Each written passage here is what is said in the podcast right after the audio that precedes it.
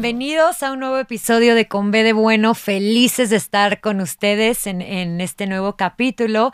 Para quienes nos están escuchando por primera vez, este es un espacio en donde nos gusta compartir buenas noticias, historias inspiracionales e invitar a personas que admiramos para que nos puedan ayudar con sus herramientas, con sus experiencias, a que podamos eh, crecer juntos y tener herramientas que nos permitan tener una mejor calidad de vida. Yo soy Mer Bañuelos, normalmente aquí siempre me acompaña como co-conductora Lore Gómez, pero hoy, hoy no está aquí con nosotras, le mandamos un beso y bueno, pues vamos a arrancar con este nuevo episodio. A mí en lo personal me emociona mucho porque es un tema que me hubiera encantado encantado escuchar antes, vamos a hablar sobre cómo protegernos de una relación tóxica. Y para eso tenemos aquí a una máster. Ella es Shanti Lagunes. Les platico un poco de su trayectoria. Me podría quedar aquí todo el programa contándole, contándoles toda, toda su experiencia profesional porque estamos realmente frente a una crack. Ella es psicóloga humanista, eh, es también especialista en desarrollo humano, tiene diplomados en adicciones y codependencia, es tanatóloga clínica, es especialista en medicina del estrés es conferencista en estos temas, entre muchas otras cosas. Así es que creo que estamos con la persona indicada para hablar de este tema. Eh, yo en lo personal, en algún momento en mi vida pasé por una relación tóxica y no, no me enteré que estuve en una relación tóxica, sino hasta después. Y tristemente fue tal cual por un post de Instagram, así de, ¿cómo saber si estás en una relación tóxica?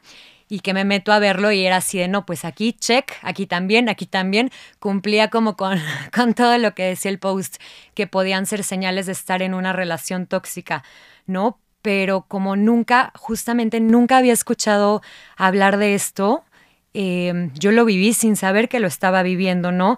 Viví cosas, por ejemplo, en esta relación como de que se me prohibieron cosas, ¿no? Como se me prohibió, por ejemplo, ver a mis amigos de la escuela o bailar con ellos en una boda, eh, cuando expresaba lo que sentía o cómo, o cómo había visto una situación, como que muchas veces se me señalaba como de loca, o sea, acababa yo cuestionando si lo que había sentido o lo que había vivido realmente había pasado, porque al final todo caía con que, como con que había sido mi culpa, ¿no? Había un tema de, un tema de celos fuertísimo. Eh, me tocó también que, esta pareja revisara mi celular o mis conversaciones de, mis redes sociales a mis espaldas, ¿no? Y al final, bueno, no es que una, una, una acción de estas defina que, que, es una relación tóxica, pero, pero sí creo que al final toda, cada una de estas acciones eh, suman, ¿no? A estar en una relación tóxica y, y aquí no lo digo un poco como, no cuento esta experiencia un poco como, por señalar a la persona, porque creo que al final también nosotros somos responsables, ¿no? De, de, las, de las relaciones que tenemos, de las decisiones que tenemos. Obviamente yo vi muchísimas señales en donde pues tenemos una intuición, ¿no? Que a veces nos dice, oye, no, no es por aquí o esto no me gusta, pero yo por un tema eh, tal vez de autoestima, de amor propio. En ese entonces elegía quedarme ahí por un tema de miedo eh, a estar sola, ¿no? Porque erróneamente yo pensaba que, que necesitaba de otra persona para estar completa. Fue una serie de cosas y ojo, no, tampoco digo como que solo esa persona al final era tóxica en esa relación porque creo que eh, al final, pues yo también fui parte del juego, al final yo también me acabé convirtiendo en una persona tóxica, de hecho yo termino esa relación en su momento, no porque, mm, no porque ya estuviera cansada eh, de las acciones del otro, sino porque a mí me empieza a asustar, me empiezan a asustar mis propias acciones en esa relación, ¿no? Empiezo a desconocer la persona que me estaba convirtiendo, lo celosa que me había vuelto, así que dije, ya, no más, hasta aquí.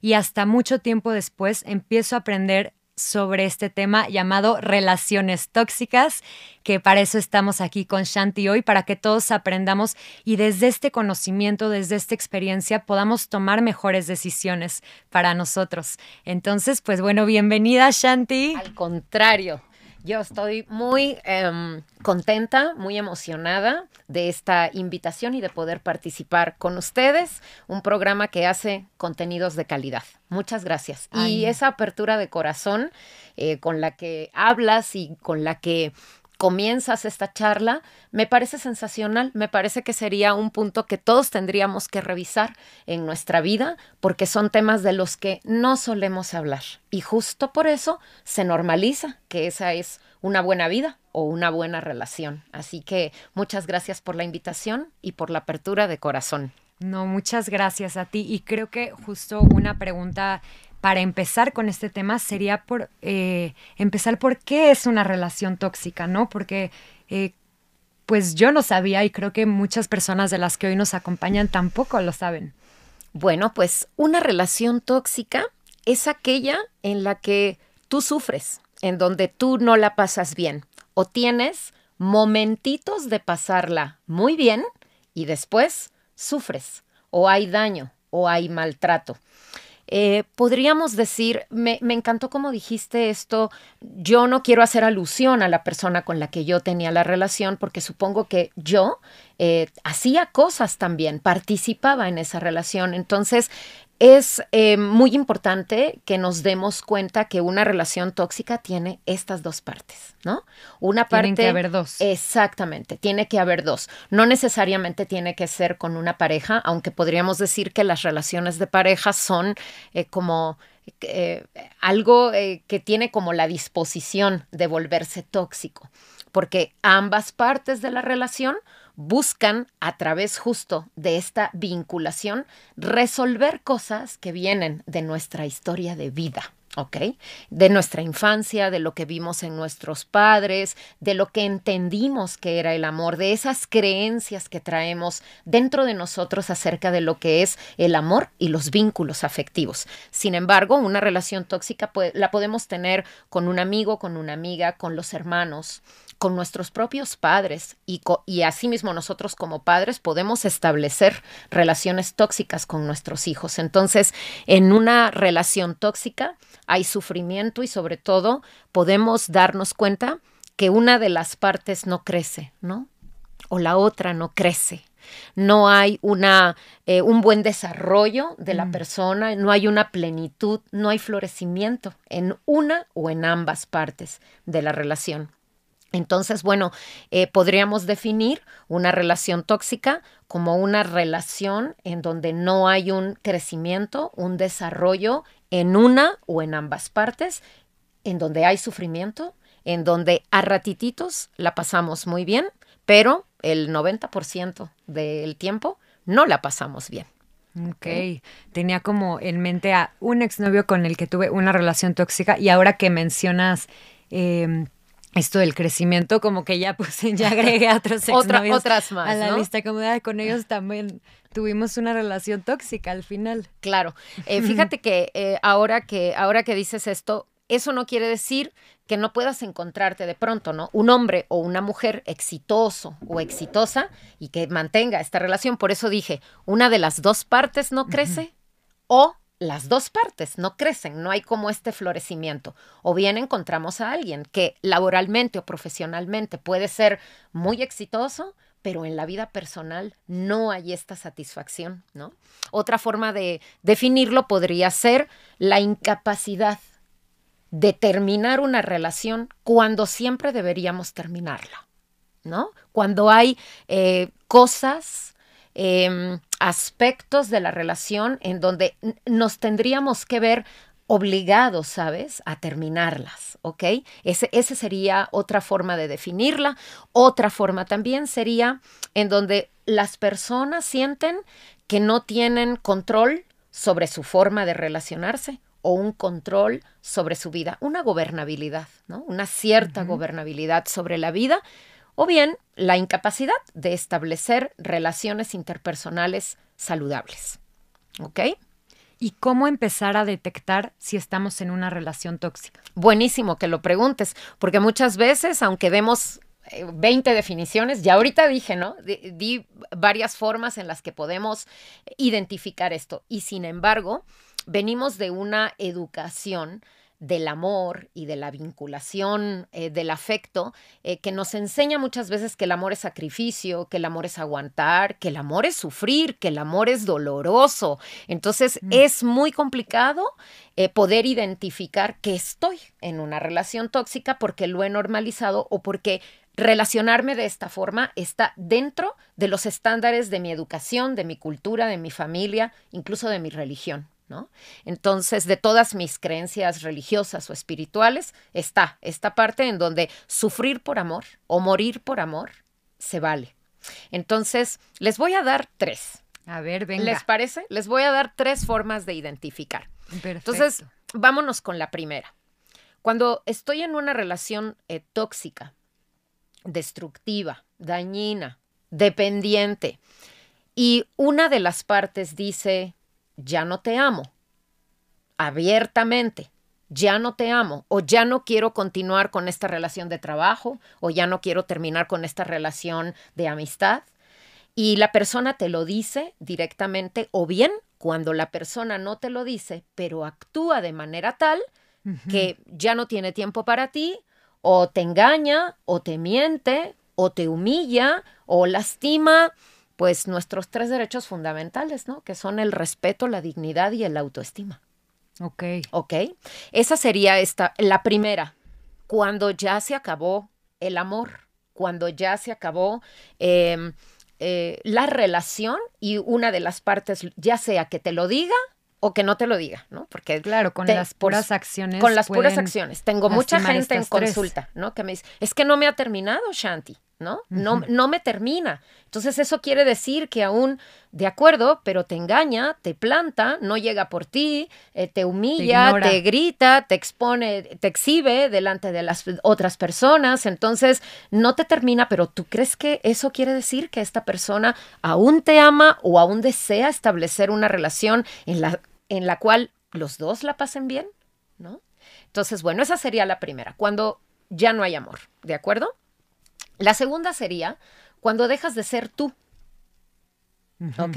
Cuando haces todo para agradar al otro o para que el otro no se vaya o no te abandone o no se, o no se enoje o no haya una, una discusión posterior, ¿no? Cuando tú dejas de ser tú, cuando a ti te gusta nadar, eh, viajar, tener muchos amigos, pero a la otra parte no, y entonces terminas teniendo sus amistades, teniendo sus hobbies, teniendo las actividades de sus espacios personales y sociales y en donde tus espacios, tus preferencias, tus actividades, tus gustos quedan sometidos pues ya ni a un segundo plano, sino desaparecen, ¿no? Desaparecen de la agenda de tu vida, de, del tiempo dedicado a esas actividades en la agenda de tu vida. Ese sería un, segundo punto en el que podemos identificar. Cuando ya tengo miedo de dar una opinión, de vestirme de tal manera, de ser amiga de, de tal o cual, entonces estamos hablando, ¿no? De una relación en la que yo estoy preocupadísima por hacer o no hacer algo que al otro no le agrada. Wow. A mí me pasó en, en esta relación de la que hablo en alguna fiesta eh, a la que fui con él, me pasó que vi de lejos a un amigo y yo normalmente hubiera sido la primera en acercarme y ¿cómo estás? Qué gusto verte. Y elegí ignorarlo, así como de hacerme de la vista gorda, como si no lo hubiera visto, ya por miedo y por flojera, es que se va a enojar, se va a enojar mi novio y, ya, me da flojera, prefiero hacer como que no lo vi ya. Claro. Claro. Pues estaba dejando de ser yo ahí. Ok. Y la tercera, que vamos a empezar a entrar al territorio de lo escabroso, ¿no? El maltrato. Y entonces ya creo que hoy por hoy la información que tenemos acerca del maltrato, no voy a hacer referencia a si es físico, psicológico, sexual, económico, ya no voy a hacer referencia, ¿no? A, a esto y a cuál hace más daño que cuál. Somos seres integrales integrales. Entonces, yo solo te pido que si tú sientes que tu autoestima, el respeto a tu persona y tu dignidad, que son estos tres derechos, ¿no? A los que nadie podemos renunciar por estar en una relación o por estar en un trabajo o por estar con alguien o por pertenecer a la familia, ¿no? Si tú sientes que estos derechos eh, se están violando, se están transgrediendo, ¿sí? Hay algún tipo de maltrato, como los que acabo de mencionar, físico, psicológico, emocional, económico, laboral. Si hay algún tipo de maltrato, yo debería eh, identificar que estoy en una relación tóxica y por supuesto debería pedir la ayuda necesaria si es que no puedo hacerlo, que como ya lo dije, ¿no? Es la incapacidad de terminar con una relación cuando siempre y en todos los casos que acabo de mencionar, debería hacerlo. Ahora, antes de pasar al punto de cuándo es momento de, terminar o no una relación, a mí me gustaría justo indagar un poco más en este maltrato del que hablas, porque creo que muchas veces normalizamos estos maltratos, entonces ni siquiera identificamos que son maltratos, ¿no? Entonces, ¿nos podrías dar algunos ejemplos de estos maltratos eh, que mencionas como para, para al menos... Eh, pues visibilizar qué es un maltrato para quienes creemos que así es. Que no. Mira, em, a mí me gusta mucho usar referencias que ya están súper estudiadas y súper estandarizadas. Yo no sé eh, si tú, Mer, conoces el violentómetro del Politécnico Nacional. No, hay que compartirlo aquí. Así es. Eh, podemos hacer otro acerca justo, ¿no? De, por eso dije, voy a entrar al tercero y entro en materia de lo escabroso, ¿no? Porque es un, sería un tema, sería otro programa, esta parte de el maltrato, aprender a identificar el maltrato eh, psicológico, emocional, físico, ¿no? En, en, algún momento me ha tocado eh, tener en consulta personas que me dicen, bueno, bueno, no me pegó, me dio un zape en la fiesta, ¿no? Y tú dices, es así como, como entre adultos nos vamos a estar dando de zapes en, la cabeza, ¿no? Claro, me Entonces, jugando. Claro. Entonces, bueno, hay un violentómetro eh, que es, obviamente eh, del, Politécnico Nacional y que justamente nos habla de cómo este tipo de agresiones pueden ir desde la bromita, ¿no? Eh, del, es que estamos hablando, por ejemplo, no sé, en una reunión familiar acerca del sobrepeso, ¿no? Y entonces sabemos que hay alguien que tiene sobrepeso en la familia y en lugar de poderlo hacer de una manera amorosa, respetuosa y como tendría que abordarse el tema del sobrepeso, que es una enfermedad que lastima todo nuestro cuerpo, que puede perjudicar toda nuestra salud, es como, sí, pues como tú comprenderás, ¿no? Eh, haciendo referencia a esa persona o diciendo, bueno, es que mi gordita, ya sabes que es bien antojadiza. Desde esas bromas de ese estilo puede haber maltrato y por supuesto son difíciles de identificar como maltrato, ¿no? Digamos, son bromas en donde te hacen sentir inferior. Por ejemplo, ¿no? O en donde lastiman alguna mm. debilidad, eh, alguna, alguna vulnerabilidad, alguna fragilidad de nuestro ser. Yo en este caso hice alusión, ¿no? Al tema del peso, porque eh, estamos hoy por hoy en una, en una cultura como de idolatría, ¿no? Al cuerpo. Y no hay que confundir esto con el cuidado de nuestra salud integral. Entonces, si yo voy a lanzar un comentario acerca del peso de alguien más, pues debería de hacerlo solo, no delante de nadie, no en una reunión familiar, debería hacerlo solo y, y poder expresarle, ¿no? Me preocupa tu salud. No me importa cómo luces, sino me preocupa tu salud. No es el aspecto lo que a mí me está moviendo a acercarme a ti, sino decir realmente me preocupa. ¿No? Tu, tu salud y qué es lo que te está llevando a tener este peso en el cual más tarde o más temprano vas a tener un daño importante en toda tu salud. Eh, y bueno, qué bueno que, qué bueno que toque ese porque tenemos que aprender a ver eso, ¿no? No puede haber salud física sin salud emocional y mental, ¿no? La salud mental y emocional es parte de la salud integral. No sé por qué lo hemos ido eh, como separando, pero la realidad es que la salud mental pertenece a todo este constructo de nuestra salud general, ¿no? Entonces, bueno, esta parte del maltrato puede ir desde las bromas, por supuesto, hasta los empujones, los golpes, los jaloneos, eh, em, el dejar de hablar, ¿no? Aplicar la ley del hielo. Es, eh, bueno, me ha tocado, ¿no? Conocer historias, atender personas que, que, eso, que tienen 25 años viviendo en la misma casa y de los cuales 12 tienen de no hablarse, ¿no?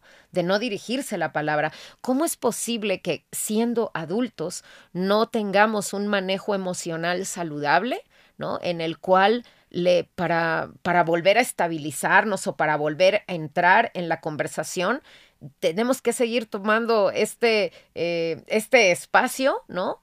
Que en lugar de convertirse en un espacio para decir, sabes qué, en este momento estoy muy enojado, no quiero decir cosas de las que después me pueda arrepentir, retomamos esto más tarde, se convierte en una ley del hielo eterna. Claro, que es un tipo de violencia. Claro, ¿cómo, cómo vas a estar cruzándote en el pasillo de tu casa con una persona sin hablarte? ¿No? Entonces, bueno, todo este tipo eh, de actitudes, de situaciones, por supuesto, es, es maltrato o esta parte del, del control económico, ¿no? Eh, mm. por ejemplo, el, el, control económico, que entonces es, eh, te doy en la medida en la que estamos bien, si no, con esto te castigo, ¿no?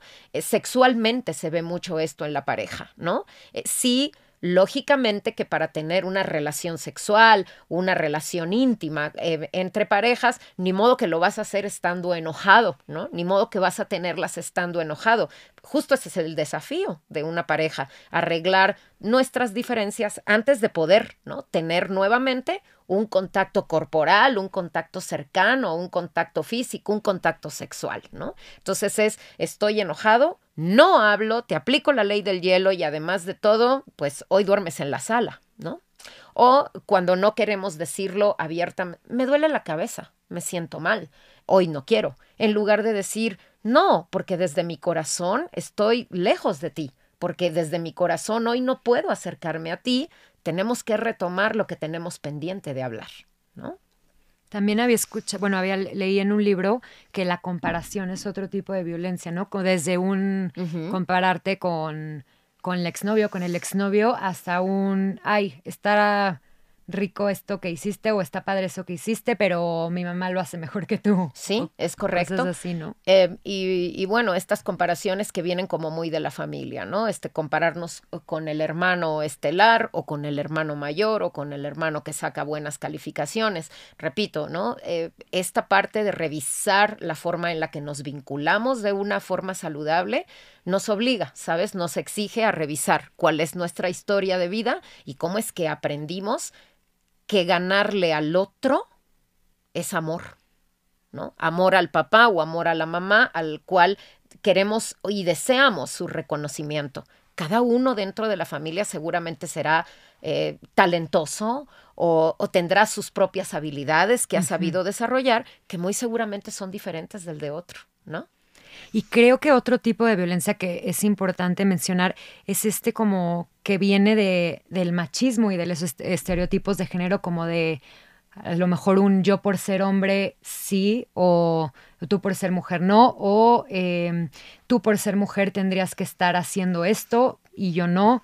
Es correcto, como, eh, como estos modelos en los que se nos ha enseñado a encajar, ¿no? A mí me llama mucho la atención cómo viene Santa o vienen los reyes y tal parece que desde ese instante de la vida, por género, este, nos dicen esto te toca. Entonces a la niña le traen el jueguito de té y la planchita y la muñeca y, ¿no? y al niño la pista de carreras, el bat de béisbol, el, ¿no? Como diciendo, esto es lo que nos toca a cada uno, ¿no? Entonces, bueno, sí, creo que si bien hay un maltrato o un nivel de violencia en estos, eh, en estos modelos, hablando de las relaciones tóxicas, lo importante es mirar desde dónde el otro manipula o controla situaciones en donde entonces se me empieza a mí prohibir, no sé, correr, hablar, cantar, lo que sea, por eh, mi género, ¿no? Por mi género, porque soy hombre o porque soy mujer. Yo creo que tanto de un género al otro, ¿no? E existe esto, en donde el hombre tiene que ser el fuerte, el hombre tiene que ser el experto, el hombre es el que tiene que saber, tiene que ser un amante experimentado y sabio de lo que se tiene que hacer en una relación sexual, ¿no? En donde también esto es muy violento, tiene que ser siempre este, quien provee, quien tiene eh, una una solvencia económica importante, ¿no? En donde volvemos, ¿no? A estos patrones en los que eh, seguramente los abordaremos más adelante del amor romántico, ¿no? En donde tiene que ser justo un príncipe azul, ¿no? Este guapo, adinerado, poderoso y, y, sobre todo tiene que rescatar princesas, ¿no? Entonces creo que tanto de un género eh, al otro existe, ¿sabes? Esta, esta violencia, esta exigencia de ser quien muy probablemente no se es, ¿no? En donde yo estoy esperando que el otro sea eso que yo quiero que me llene y que me, y que me tenga satisfecho o satisfecha todo el tiempo. ¿Cómo saber en qué punto es momento de terminar una relación? ¿No? Como una vez que hayamos eh, detectado que estamos pasando por, por algún tipo de maltrato, por algún tipo de relación tóxica, ¿cómo saber es cuál es el punto de terminar una relación en lugar de, seguir buscando cómo, cómo arreglarlo. cómo arreglarlo, cómo trabajarlo. Y aquí cómo nos afecta, esa, bueno, esa va a ser otra pregunta, pero va de la mano, ¿cómo nos afecta esta idea de amor romántico que mencionaste? Claro, bueno, mira, esto eh, mencionábamos tres, cuando el amor se acabó, em, cuando tú dejas de ser tú, ¿no? Y eh, decíamos del maltrato, poderlo identificar en cualquiera de sus, desde el maltrato, la violencia, etc. En cualquiera de sus en cualquiera de sus, exactamente, de sus caras, de sus rostros, de sus maneras. Eh, y esto que preguntas y decías, ¿cómo saber que tengo que salirme de ahí o que tengo que eh, soltarme de ahí? Yo creo que si identificamos cualquiera de estas tres, siempre deberíamos terminar la relación, ¿no? Entonces, por ejemplo, alguien puede decir, bueno, es que mi mamá es alguien súper protectora, súper autoritaria, súper controladora, eh, muy, eh, muy castrante, ¿no? ¿Y, cómo, cómo, entonces termino una relación con mi mamá, por ejemplo? ¿no? Lógicamente que no es tu relación de hijo lo que tienes que terminar con tu mamá, sino romper ese vínculo en el cual todos tus derechos de persona se están lastimando, la autoestima, el respeto y tu dignidad. Entonces, cuando tú me dices cómo, o sea, cómo hacerlo, me gusta dar tres antídotos principales. Uno, trabajar en una autoestima en nuestra autoestima, ¿de acuerdo? Eh, eh, renovar la relación conmigo mismo. Esto que decías acerca de desde qué lugar yo pude llegar a una relación con alguien así y lo mencionaste, dijiste, seguramente mi autoestima, seguramente el autoestima estaba lastimada y cuando tenemos, cuando reparamos nuestra autoestima implica renovar nuestra relación amorosa con nosotros mismos, en primer lugar. En segundo lugar, me gusta mucho eh, que las personas retomen su historia de vida, la historia personal. Repito, ¿Qué vi en mi casa? ¿Qué entendí que era el amor? Eh, ¿Cómo era la relación de amor de mis padres, de mis abuelos o de los adultos significativos en mi vida? ¿Qué aprendí ahí? Es correcto. Y la otra, que es justo la que estás mencionando, es cuestionar cuáles de las creencias que yo tengo acerca del amor pertenecen a este ámbito del amor romántico y cuáles pertenecen al ámbito del amor maduro. Seguro que, seguro que dentro de las creencias amorosas, que de lo que es amor o demostrar amor, seguramente que existen creencias que son maduras y seguramente que existen otras que no. El punto es que al menos las cuestionemos. Cuando yo era adolescente, yo decía que lo más grande era morir, morir por amor, ¿no? Morir por el otro. No, lo que tendríamos que hacer es vivir con el otro no para el otro ni por el otro, sino vivir con el otro. Esa es nuestra responsabilidad fundamental en la vida. Nuestra responsabilidad es vivir. Entonces, a partir justo de llevar una vida rica, de llevar una vida plena, me entrego, me comparto, me convido mejor al otro. ¿Ok? Entonces, eh, estas ideas del amor romántico, si yo pudiera diferenciarte tres también en este breve tiempo de compartir con ustedes. Te diría, la primera es, el amor romántico cree que el amor es para toda la vida. Ajá. Y el amor maduro cree que puede existir el amor para toda la vida, cree que puede haber una relación para toda la vida, pero sabe que no hay garantías. ¿De acuerdo? Sabe que no hay garantías. Sabe que somos seres en evolución, en constante cambio, y que hoy podemos compartir proyectos, sueños, gustos, preferencias y lo más importante, valores, ¿no? Valores y que eso nos puede llevar a caminar un tramo juntos. El amor maduro cree que puede ser posible que esto sea para toda la vida. Sin embargo, sabe que no hay garantías. ¿De acuerdo? El amor romántico maneja mucho este modelo conceptual de la familia, de defender a la familia en primer lugar, ¿no? Y si bien es un valor, pues a la familia no hay que defenderla, no es una lucha. En una lucha hay heridos, ¿no? hay caídos. No se trata de eso. Tendríamos que fluir desde la bondad, desde el respeto, desde la facilidad. Lo cual no quiere decir que no va a haber pleitos, conflictos, diferencias, pero justo el valor que como familia nos va a salvar a todos es el respeto por quién es el otro, por aceptar al otro tal y como es. Ese es el amor verdadero, aceptación total del otro. A mí me dicen mucho, vaya, Chanti, es que tú me dices que no tengo que intentar cambiarlo, pero es que quiero que cambie por su bien. Ah, no, claro, siempre queremos que el otro cambie por su bien, pero es justo la otra persona el que debe de aprender a identificar qué es lo bueno para sí mismo. Si tú estás con alguien a quien tú deseas cambiar, deseas que cambie por su bien, en realidad no estás enamorado de esa persona, estás enamorado de lo que tú crees que puedes lograr de esa persona o con esa persona. Tendríamos que estar eh, muy ocupados en los cambios con nosotros mismos, en ser nosotros mismos quienes de verdad queremos ser y no estar como tan preocupados para que el otro cambie sino eh, tendría que haber esta aceptación total de la luz y la sombra del otro, del lado A y del lado B del otro. Ese es el amor verdadero. Y saber si yo puedo vivir y seguir siendo yo y seguir siendo pleno exactamente con el otro tal y como es. ¿Me estoy explicando? Sí. Este es el amor romántico. Estas son las creencias que tenemos que aprender primero a cuestionar y después bueno, a quedarme de esa creencia, lo que aplica para mí en mi vida, en esta relación con esta persona. Mencionaste algo súper interesante que es esta, esta creencia como parte del amor romántico de pensar que para que una relación sea exitosa tienes que quedarte para siempre con esa persona, ¿no?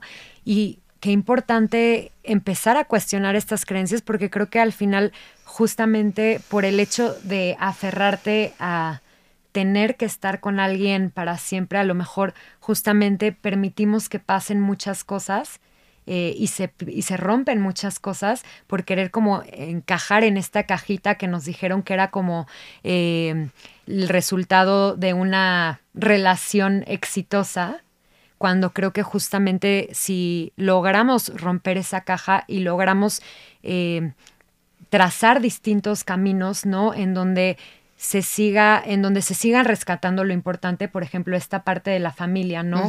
Creo que vale más justamente que siga funcionando una familia de la forma en la que tenga que funcionar, a que todos tengan que seguir juntos dentro de una casa, pero que esté ardiendo fuego cada claro, por supuesto. ¿No? O también como pareja, ¿no? Creo que al final eh, se puede rescatar eh, el, el cariño, se puede rescatar el amor, pero hay veces que sí funcionas mejor separado de otra persona. Totalmente. O quizá podemos continuar siendo familia, pero no pareja. No pareja, ¿no? Podemos continuar siendo padres de nuestros hijos, pero no una pareja. Vamos a ser familia, vamos a ser familia siempre, ¿no? Entonces, estas son el tipo de creencias que tendríamos que cuestionarnos, cuáles siguen perteneciendo al amor romántico en donde la familia permanece siempre unida, siempre junta, siempre en la misma casa, este y no y no no miramos que desde el amor maduro se contempla la separación desde la bondad, desde el respeto, desde el desear que el otro sea feliz desde desear mi propia felicidad, mi propio bienestar, sino, eh, sino felicidad, porque sobre todo durante algún tiempo no será nada agradable. Eh, pasar por la pérdida, pasar por este duelo, ¿no? Que tenemos que vivir cuando tenemos una pérdida importante y significativa. Todos tenemos el derecho de tener paz interior, serenidad interior, sosiego, ¿no? Entonces, eh, sí puede haber desde el amor maduro y verdadero, desde el amor adulto, una separación desde la bondad, desde el respeto, desde la educación incluso, ¿no? Desde el, hablo desde la educación emocional, desde la educación en el bienestar, desde la educación en el buen trato al otro, ¿ok? Me encantan, me encantan estas distinciones. Ahora, y para ir cerrando, a mí me encantaría justamente que nos compartieras herramientas sobre cómo evitar relaciones tóxicas o cómo protegernos de estas relaciones tóxicas. Y ya mencionaste algunas, ¿no? A mí me encantó que mencionaste, por ejemplo, el autoestima, porque justo había escuchado alguna vez que nunca vas a permitir que alguien te trate peor que como tú te tratas, ¿no? Ah. Entonces siento que muchas veces también desde esta construcción del amor propio empiezas a identificar estos maltratos eh, que mencionamos porque dejas de permitir que alguien te trate de una forma que tú ya no te estás tratando. Es correcto. Fíjate que yo creo que sí, que el gran, el gran tema de evitar una relación tóxica es renovar mi relación conmigo mismo. No hay otra manera em, de saber cuál es el límite conmigo si yo no lo sé conmigo. Entonces, yo los invitaría a que revisen eh, cuatro aspectos importantes. ¿Qué tanto me acepto tal y como soy? Tal y como estoy. ¿Cómo están los límites en mi vida? Con la comida, con sustancias y hábitos nocivos, cómo están esos límites eh, que yo me pongo, fíjate bien, no al otro, porque eso hemos hecho. Creemos que el límite es para el otro, el límite es para, para mí mismo. De entrada yo pensaría, ¿no? Eh, ¿Qué concepto tienen las personas del límite? El límite está puesto ahí porque si paso el límite hay un peligro, ¿estás de acuerdo? Es peligroso, es nocivo, me puede hacer daño. Entonces, yo repasaría esta parte de cómo están los límites en mis hábitos, en mi estilo, en mi forma de vivir, en mis amistades, en lo que consumo, no solo en comidas, lo que leo, lo que veo, lo que escucho, de quienes me rodeo, eh, cuál es el ritmo que lleva mi vida cada día, ¿no? ¿Cómo están esos límites? Por supuesto, eh, cómo está mi autoestima, pero eh, cómo aprendí ese amor? ¿De dónde lo absorbí? ¿Cómo veía que mi madre se amaba? ¿Cómo veía que mi padre se amaba? ¿Y cómo veía que se amaban entre ellos? ¿Cómo, cómo se demostraba el amor en mi familia? en mi sistema familiar, a través del sacrificio por el otro o a través del crecimiento de cada uno de los miembros, ¿no? En el cual puedo apoyar, puedo acompañar, pero la plenitud y la felicidad y el crecimiento es responsabilidad de cada, uno. de nosotros. No es de la mamá, no es del papá, sino los padres hacemos un trabajo en el cual justo llega el momento en el que tenemos, tendríamos que decir, bueno, eso sueño yo, ¿no? Hacer con mi hija que hoy tiene 10 años, sueño verla un día que yo pueda decir, mira qué bien que se las arregla esta sin mí, ¿no? Y sin su padre. Mira qué bien que se las arregla sin nosotros. Hicimos un buen trabajo, ¿no? Eh, se desarrolla, crece, pero eso es mérito de ella. Eso es un logro de ella. El logro de nosotros es guiarla, es acompañarla en ese camino, ¿ok? Y bueno, eh, por último, además de aprender cómo estuvo esta, eh, esta autoestima y tal, repasar mucho cuáles son mis valores, ¿sabes? Eh, las parejas creemos eh, que nos tiene que gustar lo mismo de comer, lo mismo de... No, yo estoy convencida que las parejas puede ser uno astronauta y el otro buzo, pero que si comparten los valores fundamentales llevan un mejor pronóstico que todo lo demás, ¿no? que todos los demás.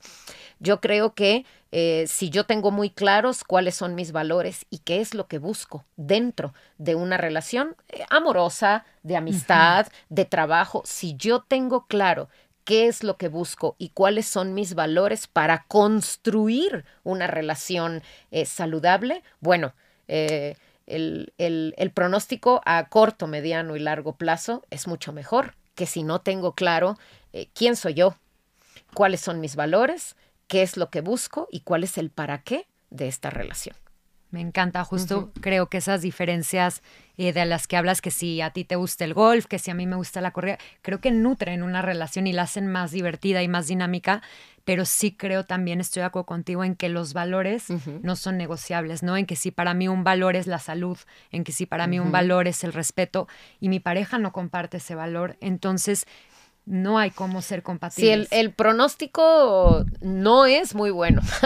el pronóstico no va a ser muy favorable, ¿no? Eh, que digamos. Entonces, eh, o bueno, implicaría, ¿no?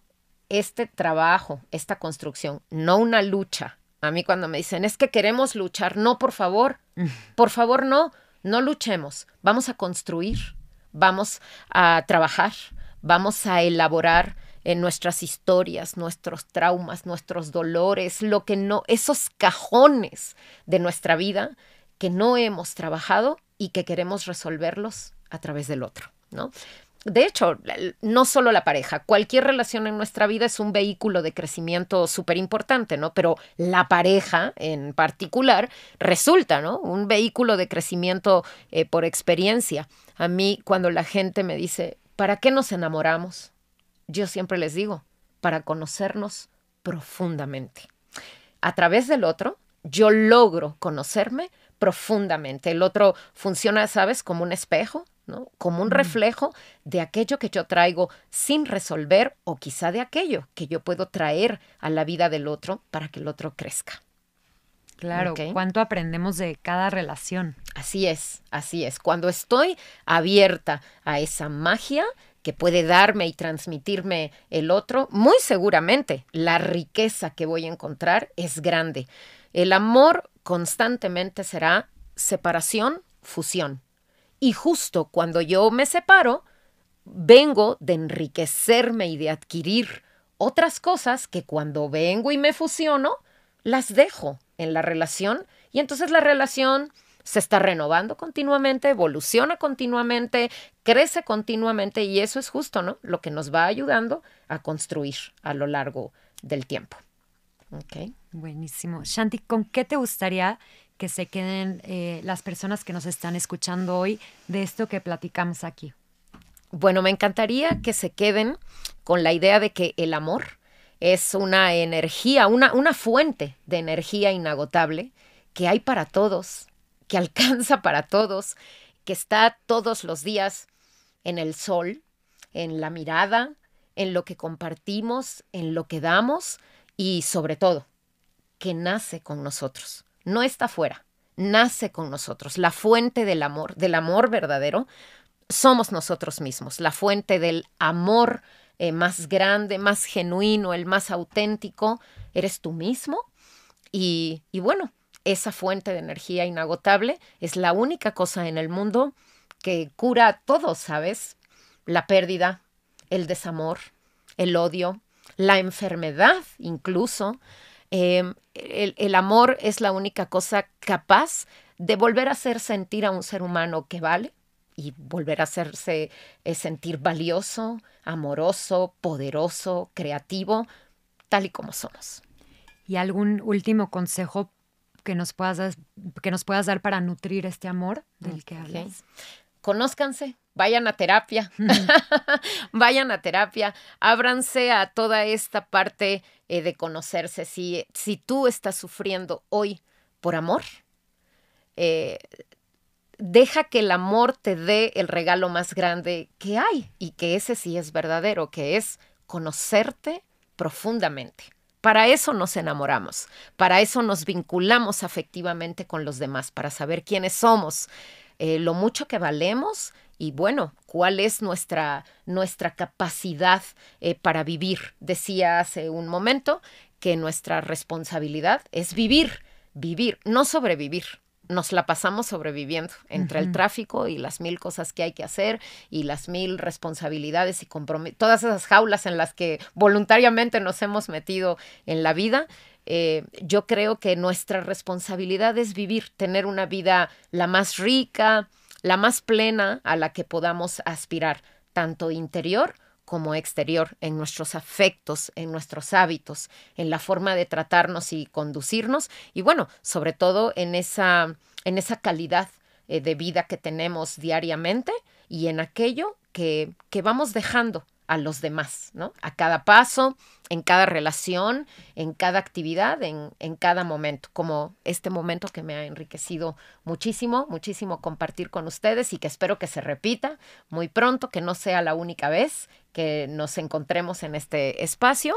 Y bueno, muchas gracias por la invitación. Muchísimas gracias a ti por habernos acompañado. ¿Cómo podemos seguirte? ¿Cómo podemos... Eh, encontrarte, si alguien quiere profundizar más en estos temas, si quiere apoyarse de ti, eh, que esté pasando por una situación complicada en este momento. Claro que sí, pues bueno, eh, tengo 20 años, estamos justo este mes, estamos de manteles largos en el, en el centro porque cumplimos 20 años. Felicidades. En, en Intégrate, muchas gracias. Me pueden encontrar en Facebook como Integrat Consultoría Psicológica o pueden encontrarme en Facebook también como Shanti Lagunes, en cualquiera de las dos eh, pueden ver toda, toda nuestra gama de servicios y sobre todo la gama de alternativas que tenemos hoy para hacer un abordaje, ¿no? terapéutico. No si tú temes la terapia, si tú temes todo esto, bueno, tenemos conferencias, talleres, cursos, debates de cine, encuentros para el bienestar. Tenemos muchas opciones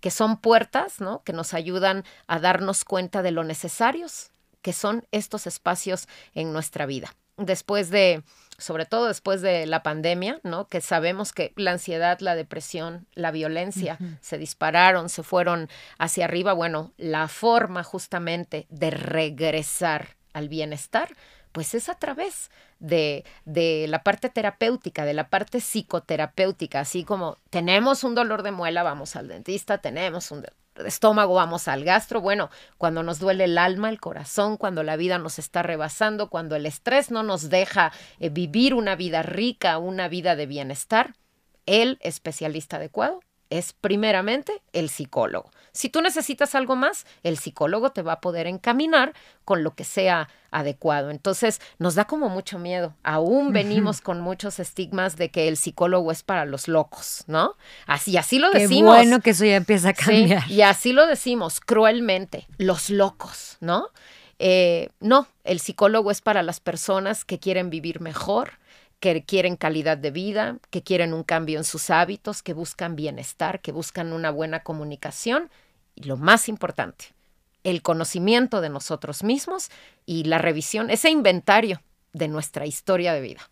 Muchas gracias. Muchísimas gracias, Shanti. Y gracias por recordarnos que finalmente eh, la respuesta para protegernos de toda relación tóxica, para construir mejores relaciones, es construir un amor interno, ¿no? Construir un amor propio, trabajar en nosotros mismos para que desde ese lugar podamos tomar mejores decisiones, podamos construir mejores relaciones. Así, Así es. que muchísimas gracias y muchas gracias a todos los que nos acompañaron por aquí. Los invitamos a seguirnos en Radio 13 Digital y en Conve de Buen Oficial para seguir aprendiendo y creciendo juntos. Y nos vemos el próximo jueves a la misma hora. Un abrazo, los queremos mucho. Gracias, bye.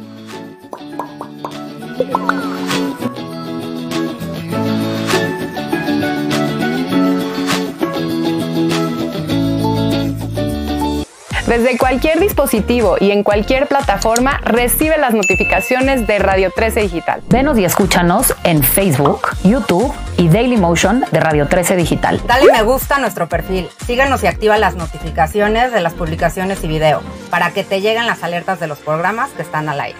Escucha nuestro podcast en Spotify, Amazon Music, Apple Music y Deezer. Síguenos en YouTube. Búscanos como Radio 13 Digital. Suscríbete a nuestro canal y activa la campana para que te lleguen las notificaciones de todo nuestro contenido. Visita nuestra página web www.radio13.mx. Radio 13 Digital, programación consciente.